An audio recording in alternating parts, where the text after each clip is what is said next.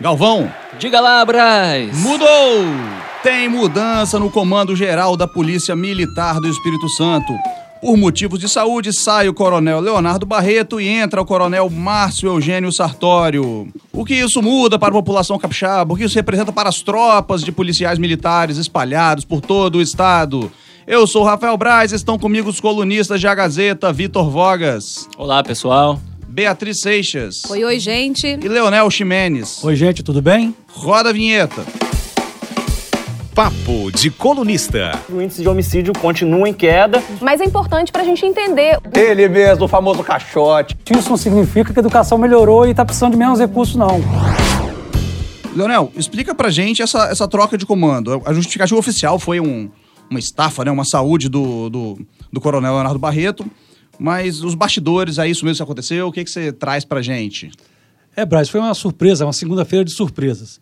É, o governo anunciou a troca do comando da PM. Foi por volta de meio-dia e meia, o governador foi no Twitter e anunciou. Saiu o coronel Barreto, que assumiu em janeiro, com, junto com o governador Casagrande, e entrou o coronel, coronel, coronel Sartório, que era o comandante da Polícia Ostensiva Metropolitana, ou seja, comandava o policiamento na Grande Vitória, num, num, numa população de cerca de 2 milhões de pessoas. É, o motivo alegado para a mudança do coronel, a saída do coronel Barreto foi que ele está doente. É, segundo eu apurei, o ex-comandante estava sob intensa pressão. De um lado, tinha que respaldar as políticas do governo do Estado, como comandante-geral da PM, e do outro, tinha a tarefa de administrar a reivindicação da tropa, dos praças aos coronéis, por reajuste salarial.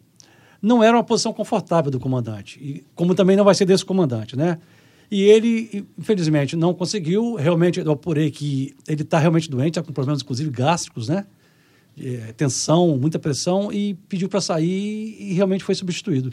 Ele não tinha condições efetivas mais de continuar no comando da PM. Ô, Leonel, mas e quanto ao governador Renato Casagrande? Por ele, o coronel Barreto teria permanecido no, no cargo? O Casagrande pediu para ele sair ou queria que Barreto tivesse continuado? É, segundo nós apuramos, o Vitor, o governador Casagrande queria que o coronel Barreto continuasse. Confiava nele, achava ele um bom comandante. Ele insistiu, o coronel Barreto tirou uma licença inicial de 15 dias por problemas de saúde, foi consultado, o governador pediu para ele continuar no comando da tropa, mas infelizmente o coronel Barreto não quis, porque não se sentia em condições de saúde para aguentar ficar mais no comando. Então o governador foi obrigado a, a mudar o comando de uma maneira desesperada. Agora, o coronel que chega, é, Leonel, ele é um coronel mais linha dura. Qual que é o perfil né, desse novo comandante? Ele é daqui do estado? Quem é ele? Conta um pouco para gente é, mais o, o, perfil desse novo chefe. Pois é, o coronel Sartório é considerado na, na tropa como um, um coronel é, linha dura, e operacional. O que é um coronel operacional, militar operacional? É que tem larga experiência em comando de tropas e ações às ruas. Não é aquele coronel, aquele militar oficial de gabinete, burocrata. Uhum. Então, isso é até uma vantagem porque conhece muito bem a realidade da segurança pública no Espírito Santo, já comandou é, vários, vários batalhões, como o primeiro batalhão aqui em Vitória. Né? Então, ele tem muita experiência nessa ação efetiva da polícia ostensiva nas ruas. E isso é muito bom. Esse é um perfil desejável para o comando da PM. Conhece a realidade das ruas, então, podemos dizer? Do Sim. praça que está ali na, na, linha de frente, conhece, do soldado que está na linha conhece, de frente. Conhece, tem larga experiência, tem 27 anos de corporação. É um cara preparado para exercer essa função. Ele nasceu em Cachoeiro, é cachoeirense, né, para variar. Meu pequeno cachoeiro ele é instrutor de equitação, ele é especialista em hipismo, já, já participou inclusive de competições nacionais, estaduais, ganhou prêmios, é muito bom no manejo de cavalos, tem curso de gestão e segurança pública, né? Já foi também diretor de saúde da PM. Né? Lembra naquela época da greve da PM em fevereiro de 2017, que vários, centenas de policiais ficaram doentes, com problemas inclusive psicológicos? Uhum. Ele, naquela época, era o comandante do setor de saúde da PM, né? Uhum. Então, também tem experiência nessa, nessa área. E, como eu, falei anteriormente, comandante, ele estava, o cargo anterior dele era de comandante de Polícia Ostensiva Metropolitana. Né? É, geralmente, é, nesse esse cargo tem dado é, muitos comandantes gerais da PM. Por, por, por, quê? Porque o cara é testado na prática. Uma, uma, função muito difícil, que é comandar a região metropolitana de Vitória, Vila Velha, nessa região, uhum. que, que, é onde tem uma, os maiores problemas de segurança. Então, quando o, o coronel passa por essa área e tem um aproveitamento considerado muito bom, ele é aproveitado para o comando geral. Agora, eu não sei vocês e os nossos ouvintes aqui, mas eu já estou imaginando o Coronel Sartori fazendo altas manobras no cavalo, cara. Pulando, Se precisar, pulando poça d'água, disputando Olimpíada. Com uma arma de fogo numa mão e uma maleta médica na outra, né? Já que ele passou ali pelo, pelo HPM. Pois é, por aí, nós estamos brincando, mas é, isso, é importante saber que ele tem uma experiência vasta em vários setores Isso. da Leonel, voltando a falar, a falar sério, então, você é, disse aí, sai Barreto, entra Sartório. Só que, como você nos explicou, o, o Barreto saiu exatamente por não ter aguentado essa pressão. E agora, com a chegada do Sartório, o que, que a gente pode esperar dele e, principalmente, o que a tropa da PM espera dele? Qual é a expectativa é, ali da, dos policiais militares em relação a esse novo comandante-geral? Pois é, Vitor, o pessoal da PM brinca que para ser comandante-geral num período desse, tem que ter casco duro. E eu acho que o comandante Sartório tem esse casco duro, comandante-geral. Agora, ele vai ter que continuar a administrar um problema que já, já vem de antes, que também é o problema enfrentado pelo Coronel Barreto, que é essa é, dualidade. Ele, ao mesmo tempo, exerce um cargo de confiança do governo, que é o comandante-geral da PM, é um cargo político, a bem dizer, como todo cargo de gestão, de direção, ou seja, tem que ser leal ao, ao que o governo é, as, as, políticas públicas do governo do Estado, mas, por outro lado, ele também tem que ser leal à tropa dele, de coronéis aos praças. São, mais, são quase 10 mil policiais na ativa, então, assim, numa demanda corporativa muito grande, estão, na luta por, por melhores salários, que estamos percebendo aí, criaram até uma frente unificada, nós vamos poder explicar isso melhor aqui adiante. Quer dizer, então ele vai ter que se equilibrar, ter, ter, ter sabedoria e, e competência, habilidade, para se equilibrar entre a lealdade ao governo do Estado, né, e a lealdade às demandas corporativas por melhores salários da tropa. Isso nós vamos ver como ele vai é, se, se, comportar nesse sentido. Agora, além da, da questão salarial, que isso, é, como a gente vem falando desde o início, parece ser o ponto forte da, das reivindicações feitas, quais são as outras? O que está na lista é, de prioridades, de pedidos por parte da categoria, junto a esse novo comandante e ao governador também, Casagrande? Beatriz, é, eles têm uma pauta de reivindicações, no topo dela, sem dúvida alguma, é, reajuste salarial, ou um melhor aumento salarial do que aquele é, recém-anunciado pelo governo Casagrande. Só o... lembrando que esse recém-anunciado pelo governo Casagrande foi de 3 e 29. 3, exatamente, né? exatamente. É, o Leonel acabou de, de, mencionar a chamada Frente Unificada de Valorização Salarial. O que, que é isso? O que, que é essa entidade? É, fundada em meados deste ano, ali por volta do mês de julho, a, a Frente Unificada é, agrega nove entidades de representação das três forças de segurança do Estado: bombeiros militares, Polícia Militar e Polícia Civil. São nove entidades dessas três categorias que se é, uniram para juntar forças nessa cobrança ao governo dentro da chamada Frente Unificada.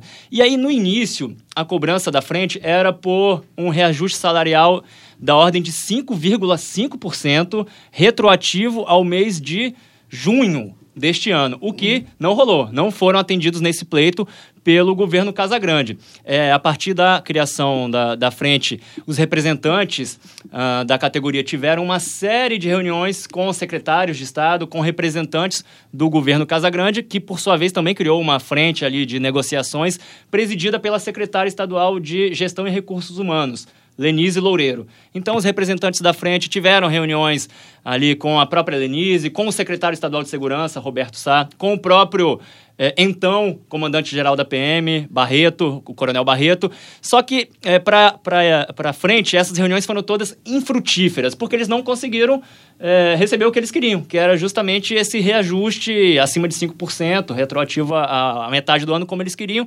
Aí, recentemente é, o governo Casagrande anunciou um reajuste de 3,29%, que é equivalente ou correspondente à inflação acumulada do ano, calculada pelo IPCA, a partir de dezembro. Só a partir de dezembro. Muito insatisfeitos com esse anúncio, que ficou muito aquém do que eles desejavam, do que eles cobravam, a frente agora bate numa tecla, Beatriz e colegas. Eles estão enfatizando que querem ser recebidos pessoalmente pelo governador Renato Casagrande. Eles já protocolaram no governo um ofício é, com essa reivindicação. Eles fazem questão que o governador os receba pessoalmente. Por quê? Porque eles se consideram, de certo modo, traídos ou enganados. Eles afirmam o tempo todo que, na realidade, é um, uma valorização maior da categoria, inclusive em termos salariais, teria sido uma promessa, uma importante promessa de campanha do Casagrande quando foi é, quando disputou novamente o governo do, do estado no ano passado. Agora, Vogas, você está citando aí que uma reivindicação grande é justamente uma agenda com o governador. Está acontecendo alguma coisa nos bastidores, né? Tá, tem algum tipo de é, vidro quebrado, algo arranhado ali nesse, nessa relação. Por que, que eu pergunto isso? Como você citou, né, desde o período da campanha, é, Casagrande ele se mostrou muito próximo, muito interessado aos pleitos da categoria, né? Houve uma aproximação e, e ele vinha falando que ia trabalhar muito por essa categoria, até como uma resposta ao gestor anterior, no caso, o ex-governador Paulo Artung, que era acusado pela tropa de não ter um diálogo né, com é, essa categoria. E aí, de repente, agora o governador não está querendo atender esse grupo. Está faltando mais é, proximidade? Onde foi parar todo esse amor que existia desde a época da campanha? Depois de eleito, não deu match, não, nessa Beatriz, relação? Eu não sei é, se acabou o amor, eu não, não diria isso, não chegaria tanto, mas com certeza o atual status do relacionamento entre o governador Casagrande e as tropas, principalmente as bases ali das tropas, não é o melhor já foi muito melhor, principalmente durante a campanha do ano passado. Na verdade. Durante a campanha era só amor. Era exatamente, só amor ali, ali foi lua de mel. Você tem que fazer uma DR, né? Que eu diria que, na realidade, hoje o governador Renato Casagrande é, já que nós estamos falando de segurança pública, ele é refém de suas próprias promessas e da expectativa que ele mesmo gerou junto aos policiais uh, do Espírito Santo, principalmente os policiais militares durante a campanha. Vamos contextualizar. No ano passado, até uh, o iníciozinho ali da campanha ao governo do estado no ano passado, né, com, com o, o período oficial de campanha batendo a porta, o Casagrande havia se preparado para enfrentar nas urnas o então governador e seu principal rival político aqui no estado, Paulo Artung. Isso não aconteceu porque o Paulo Artung recuou, desistiu de disputar a reeleição, e aí quem passou a ser o principal adversário eleitoral de Casagrande? Manato, podemos dizer, o então deputado federal Carlos Manado, só que de modo mais preciso, mais específico, o bolsonarismo. E a gente sabe que dentro das é, corporações aí, é, das forças de segurança, o bolsonarismo tem um nicho muito forte. E aí, o que, que o, estrategicamente o Casagrande fez? Tentou trazer a, as tropas, a, principalmente os policiais militares, para o lado dele. E aí durante a campanha, durante a campanha é, foi feito, sim, é, por Casa Grande, foi feita por ele a promessa para começo de conversa de uma lei de anistia administrativa aos PMs participantes da greve de 2017. Durante a campanha era até muito curioso, o Casagrande não admitia isso, né? Circulava a informação nos bastidores, ele só veio admitir a intenção de apresentar esse projeto de, de anistia administrativa depois de eleito, durante a transição. E aí ele agiu muito rapidamente. Logo depois de tomar posse, no início deste ano, em meados de janeiro, eh, ele enviou para a Assembleia Legislativa o projeto da anistia administrativa. A Assembleia trabalhou e aprovou esses projetos em regime extraordinário. E, inclusive, é importante lembrar que a anistia foi aprovada pelos deputados anteriores, da legislatura passada, porque os atuais deputados só tomaram posse no dia 1 de fevereiro deste ano, para vocês verem como Casa Grande foi rápido. Né? O projeto ele fez questão de mandar para casa e ter a anistia aprovada antes da posse da nova é, Assembleia. E, assim, é, esse, esse, essa anistia na esfera administrativa beneficiou mais de 2 mil policiais acusados de envolvimento naquele movimento grevista de 2017. E não ficou por aí, né, Vogas? Além da lei de anistia, depois, posteriormente, o governador é, teve uma, uma outra mudança também, é, aí ligada à lei das promoções, né? Que também foi uma forma de atender os pleitos da, da categoria. É aquele romance de início, início de namoro, né? Aquela coisa, tá ali, sagrado, só agrado, só tudo maravilha. Dá certo, mãozinhas dadas, certo, uma é. série de presentes, né? para conquistar o, o seu, a pessoa com quem você está flertando. E como a Bia lembrou, realmente outro presente, entre aspas,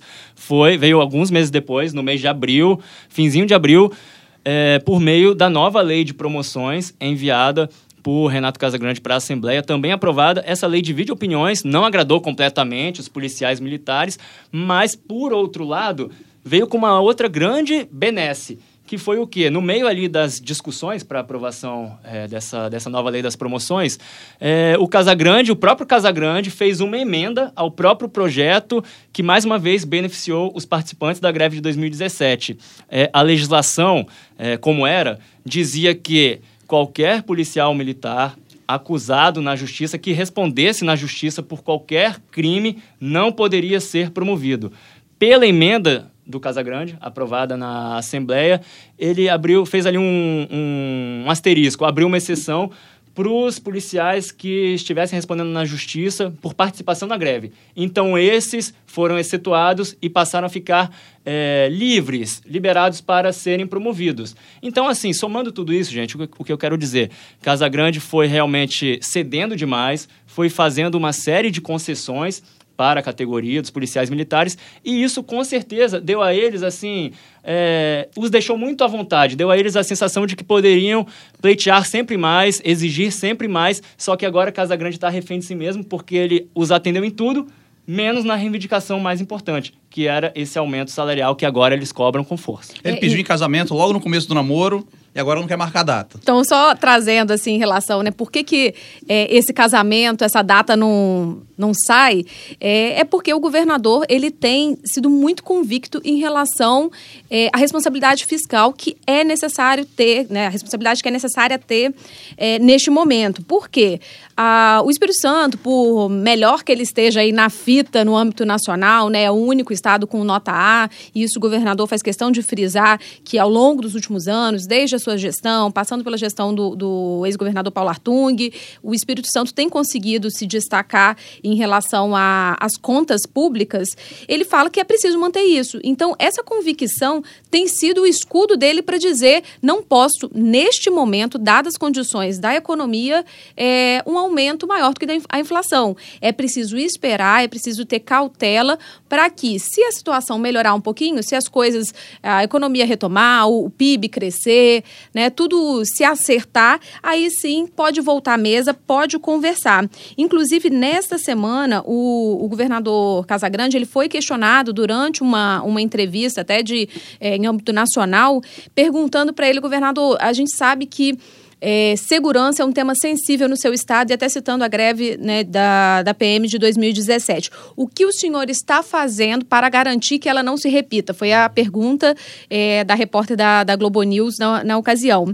E aí ele disse que ele vai, não, vai fazer de tudo para que isso não se repita é, e falou que o diálogo tem sido né, muito importante nesse momento, algo que ele critica e não ter acontecido na gestão anterior, e, e diz que é preciso, mesmo assim, ter responsabilidade. Então, ele não abre mão. Ele fala que vai fazer de tudo, mas sem ab abandonar a responsabilidade fiscal, o que, assim, na minha visão, está correto. O governador também, ele não pode ser irresponsável de sair dando aumentos, fazendo promoções, por mais que várias categorias, né, do funcionalismo público, de forma geral, possam achar que, que mereçam e tenham ali é, total direito de reivindicar por elas, mas é preciso lembrar que as contas públicas permanecem é, ainda em um estágio que não, não dá segurança para qualquer gestor ir além. Uhum. Dois parênteses rápidos, Bia. O argumento pronto do governo sempre é o teto de gastos, né? Tem a questão do teto de gastos também, por causa de um acordo de ajuste fiscal firmado pelo antecessor dele, Paulo Artung, com o então governo Temer. É, o, o governo Casagrande alega que ele, só, por conta desse acordo, só pode gastar é, neste ano até determinado teto e que uma concessão de um reajuste maior, se ele atendesse né, a essa reivindicação, o governo correria o risco de extrapolar eh, esse teto, enfim, descumprindo o acordo. Um segundo parênteses é que o governo Casa Grande já anunciou aumento para o ano que vem. Aí, sim, um aumento para é, para todas as categorias e tudo, num valor ainda é, não, não precisado, mas, digamos, um consolo. Mas para a gente encerrar aqui o primeiro quadro, vocês acreditam que existe um, um, risco de um, algo como aconteceu em 2017 com a gente aqui no estado ou não? Ainda é uma coisa que está controlada? O, o certamente não. É, é, essa ideia ela é restrita a alguns grupos muito radicais, muito pequenos radicais na PM. Tá? A ideia de uma paralisação. De uma paralisação, é. Mas eu acho que na, na, tropa como um todo, do coronel ao soldado, essa possibilidade é descartada por alguns motivos. Primeiro, que fevereiro de 2017 foi um fracasso, né? Quer dizer, deixou a, a, a sociedade refém da bandidagem, eles não conseguiram o que queriam, houve traumas de toda a ordem na PM, gente doente, gente que pediu afastamento, não deu certo. Além disso, tem questões mais importantes. Greve de militar é proibida pela Constituição Federal e um militar, como agente de Estado, jamais pode afrontar a Constituição. Ninguém pode afrontar a Constituição. Ainda mais o militar, que é o cidadão em armas. É, é a sociedade deu a ele esse direito de, em nome dela, defendê-la. Então, ela não pode ser o algoz dessa sociedade.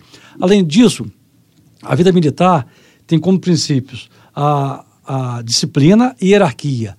E isso, na, na polícia que é militarizada, que tem uma estrutura formal de, de patentes, isso, isso jamais pode ser admitido. Então, eu acho que as lições de 2017 são muito fortes, são traumáticas. A sociedade daquela época ficou refém e eu tenho convicção que esse, essa ideia de uma nova greve está totalmente descartada, do comando ao soldado mais humilde. Tomara que você esteja certo, Leonel. Mas agora vamos para o próximo quadro. Fique de olho. Pessoal, meu destaque desta semana vai para a Câmara Municipal de Vitória, que está atravessando um período economicamente difícil. A crise econômica também chegou à Câmara de Vitória. Eles estão vivendo um, uma, um momento de desequilíbrio fiscal, as contas não estão fechando. E a atual gestão da Câmara, presidida hoje pelo vereador Kleber Félix, o Klebinho, corre o risco até de não conseguir cumprir contratos com fornecedores, deixar de pagar pessoal, servidores da Câmara, nesse encerramento do ano. Por quê? É, problemas ali de, de, de gestão orçamentária levaram o presidente Clebinho a fazer oficialmente para a Prefeitura de Vitória um pedido de suplementação orçamentária. Em português, claro, ele pediu mais dinheiro. Está faltando dinheiro. Ele concluiu que o orçamento da Câmara, que chega perto de 28 milhões de reais neste ano, não será suficiente. E ele é, solicitou ao prefeito Luciano Rezende um crédito suplementar de 2 milhões de reais. Dá quase 10% a mais do que o orçamento inicial da Câmara. E aí, o Luciano já atendeu com pouco mais de 200 mil, está longe desses 2 milhões, e o presidente da Câmara está na mão do prefeito, dependendo da boa vontade do prefeito Luciano, de quem não é um aliado. O Clebinho, inclusive, se diz pré-candidato a prefeito de Vitória no ano que vem contra o candidato de Luciano o deputado Fabrício Gandini. Então vamos ver aí se o prefeito vai ter essa boa vontade e vai eh, realmente salvar, uh, prestar o socorro ao Clebinho e jogar a boia de salvação. O meu destaque continua em Vitória, Vitor. É, o vereador Mazinho dos Anjos, do PSD, que também se declara pré-candidato a prefeito de Vitória, ele é o mais novo integrante de um vasto clube, que é o clube dos bloqueados pelo prefeito de Vitória, Luciano Rezende, nas redes sociais. E qual o pecado que Mazinho cometeu para ser bloqueado pela, Sua Excelência? Ele fez críticas ao prefeito, pontuais em alguns aspectos da gestão, e o prefeito não gosta muito disso, não tolera muito críticas, né? Então, como Mazinho, centenas de outras pessoas, líderes comunitários, jornalistas, é, políticos, é, adversários de, de toda a ordem, estão devidamente com o bloco do prefeito Luciano Rezende. A fórmula é essa: falou mal dele, é bloqueado. E o Mazinho aproveitou e divulgou também nas suas redes sociais o, a, a imagem do bloqueio que o prefeito fez nele. E você, meu amigo jornalista, se não recebe as mensagens do Luciano Rezende, talvez você também esteja na lista do prefeito. Certamente você também é desse, desse clube que é um clube muito grande, muito sócio. Já não é tão seleto assim. Meu fique de olho vai para o dólar, que foi às alturas, ainda mais, né, gente? Já tem um tempo que a gente está acompanhando o dólar aí bem alto, mas nesta semana ele bateu um recorde histórico desde é, o real, desde a implantação do, do real, ele foi a R$ 4,20. Isso o dólar comercial, né? Se a gente falar do dólar turismo, já tem casa de câmbio vendendo aí na casa dos 4,60. Então, é, existe um acompanhamento para a gente fazer. As tensões na, na América Latina né, vêm contribuindo para esse dado do câmbio, a preocupação de guerra comercial entre China e Estados Unidos, uma fuga de capital estrangeiro ainda com uma certa instabilidade aqui no, no Brasil, algumas incertezas, e a Selic, a taxa Selic baixa também. Tudo isso está juntando e está fazendo com que é, o dólar fique nas alturas. E isso pode comprometer, inclusive, quem está se preparando para as férias deste ano, né, de 2019 para 2020. Pode, o pessoal tem que se planejar para saber se quem está indo para Disney se vai comprar agora ou se vai mudar, o que, que vai fazer. Mas tem uma solução, Bia. Troca, troca a Disney para um parque de diversões mais próximo da sua casa é mais barato. Com certeza, aceita em real, e até parcela, aceita aplicativo e tudo. Vamos, vamos estimular a turma a poder ficar aqui pelo Espírito Santo, Isso. conhecer melhor nosso vamos estado, né? De repente pode ser uma saída aí mais barata. No meu caso é o Parque Atlântico, que é ali pertinho, tá Isso. tranquilo. O secretário é de Turismo agradece. Certamente. Papo afiado. Gente, nos meus bastidores dessa semana, eu quero retomar o tema principal do nosso papo de hoje, que é essa situação envolvendo a PM, troca de comando geral, etc. E como nós mencionamos no meio da nossa roda de conversa, existe essa frente unificada de valorização salarial que envolve nove entidades de, de representação, incluindo sindicatos, associações de, de policiais militares, etc. Eles uh, respondem por cerca de 22 mil servidores estaduais entre ativos e inativos. E eu, antes de vir aqui para a gravação do nosso papo, eu liguei para uma fonte, um representante da Frente Unificada, e perguntei: vem cá, há risco de uma repetição de 2017, reedição daquele movimento grevista? A resposta dele foi com a seguinte frase: 2017 não existe para nós. Segundo ele, é, estão sim muito insatisfeito, há um, insatisfeitos, há um sentimento generalizado de indignação por causa da questão salarial, salário mais baixo do Brasil para policiais militares, etc. Mas todos os protestos planejados por eles serão feitos dentro dos marcos legais. Inclusive, está prevista uma reunião da Frente Unificada com o presidente da OAB do Espírito Santo, o advogado José Carlos Risque Filho. Eles devem realizar uma reunião ali dos policiais civis, possivelmente na DHPP, mas tudo assim dentro da, da lei. Como o Leonel tinha falado antes, né, no final do encerramento ali também, que eles estão 2017 a greve foi um não foi bem sucedido no final das contas, né? Leonel, já que falei de você, pode ir. É, eu vou continuar nesse assunto, Vitor, é, sobre essa mudança do comando da PM. É, mais uma vez, a escolha do novo comandante, Coronel Sartório, não passou pelo secretário de Segurança Pública, o delegado Roberto Sá. É, do ponto de vista da hierarquia, a Polícia Militar é subordinada à CESP, né? Então, seria natural que o governador consultasse o, o secretário de Segurança para saber se ele tem alguma indicação, alguma ressalva, algum nome, mas a situação foi muito emergencial e o governador foi uma escolha pessoal do governador, a escolha do Coronel Sartório. Então, novamente, o secretário Roberto Sá não foi ouvido nessa escolha em particular. Beatriz, vocês para encerrar com o seu assunto favorito dos últimos tempos. Que que... Calma, calma, calma. Reforma da Previdência. Não, Acertei? não, não. Eu ia dizer que o meu não é sobre PM, mas tem a ver com greve. E aí é um assunto também que eu tenho trazido na coluna é, nos últimos dias, que é relacionado ao supermercado Santo Antônio, lá de Guarapari. É, esse supermercado ele foi adquirido né, por um grupo de São Paulo há cerca de três meses e desde então as coisas andam um pouco instáveis por lá. Falta mercadoria, fornecedor não está recebendo, é, as maquininhas já foram é, apreendidas pela, pela Receita, maquininhas de cartão, né? E, e aí tem uma série de, de fatores que está colocando instabilidade é, nesta empresa que é uma das maiores empregadoras do município de Guarapari. São cerca de 700, 800 profissionais que trabalham lá. E o que está acontecendo? Como eles não estão recebendo vários direitos, ah, inclusive teve uma série de demissões, cerca de 70 pessoas foram demitidas, e também ah, vários funcionários que estão atualmente eh, empregados dizem que não estão recebendo nem FGTS, nem INSS estão sendo depositados nas suas contas. Então, o que, que eles estão esperando? Eles dizem que vão. Há um, um certo acordo de cavalheiros ali para que tudo se acerte, para que a diretoria do supermercado acerte as contas. Se isso não acontecer, nos bastidores, eles já estão conversando com o sindicato dos comerciários, já estão se articulando porque eles não descartam greve. Isso seria algo inédito para a história do supermercado lá de Guarapari, que tem mais de 50 anos. Isso nunca aconteceu. Eles falam que sempre receberam em dia.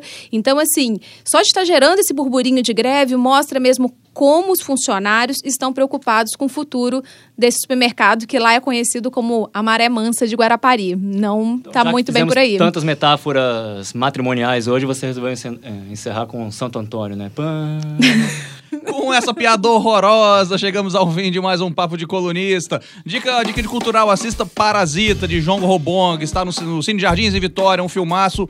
Assista porque vai estar no Oscar ano que vem, depois me cobra. Valeu, semana que vem tem mais. Na próxima quinta-feira tem mais Papo de Colunista em agazeta.com.br e nas principais plataformas digitais. Trabalhos técnicos, Júlio Biasucci.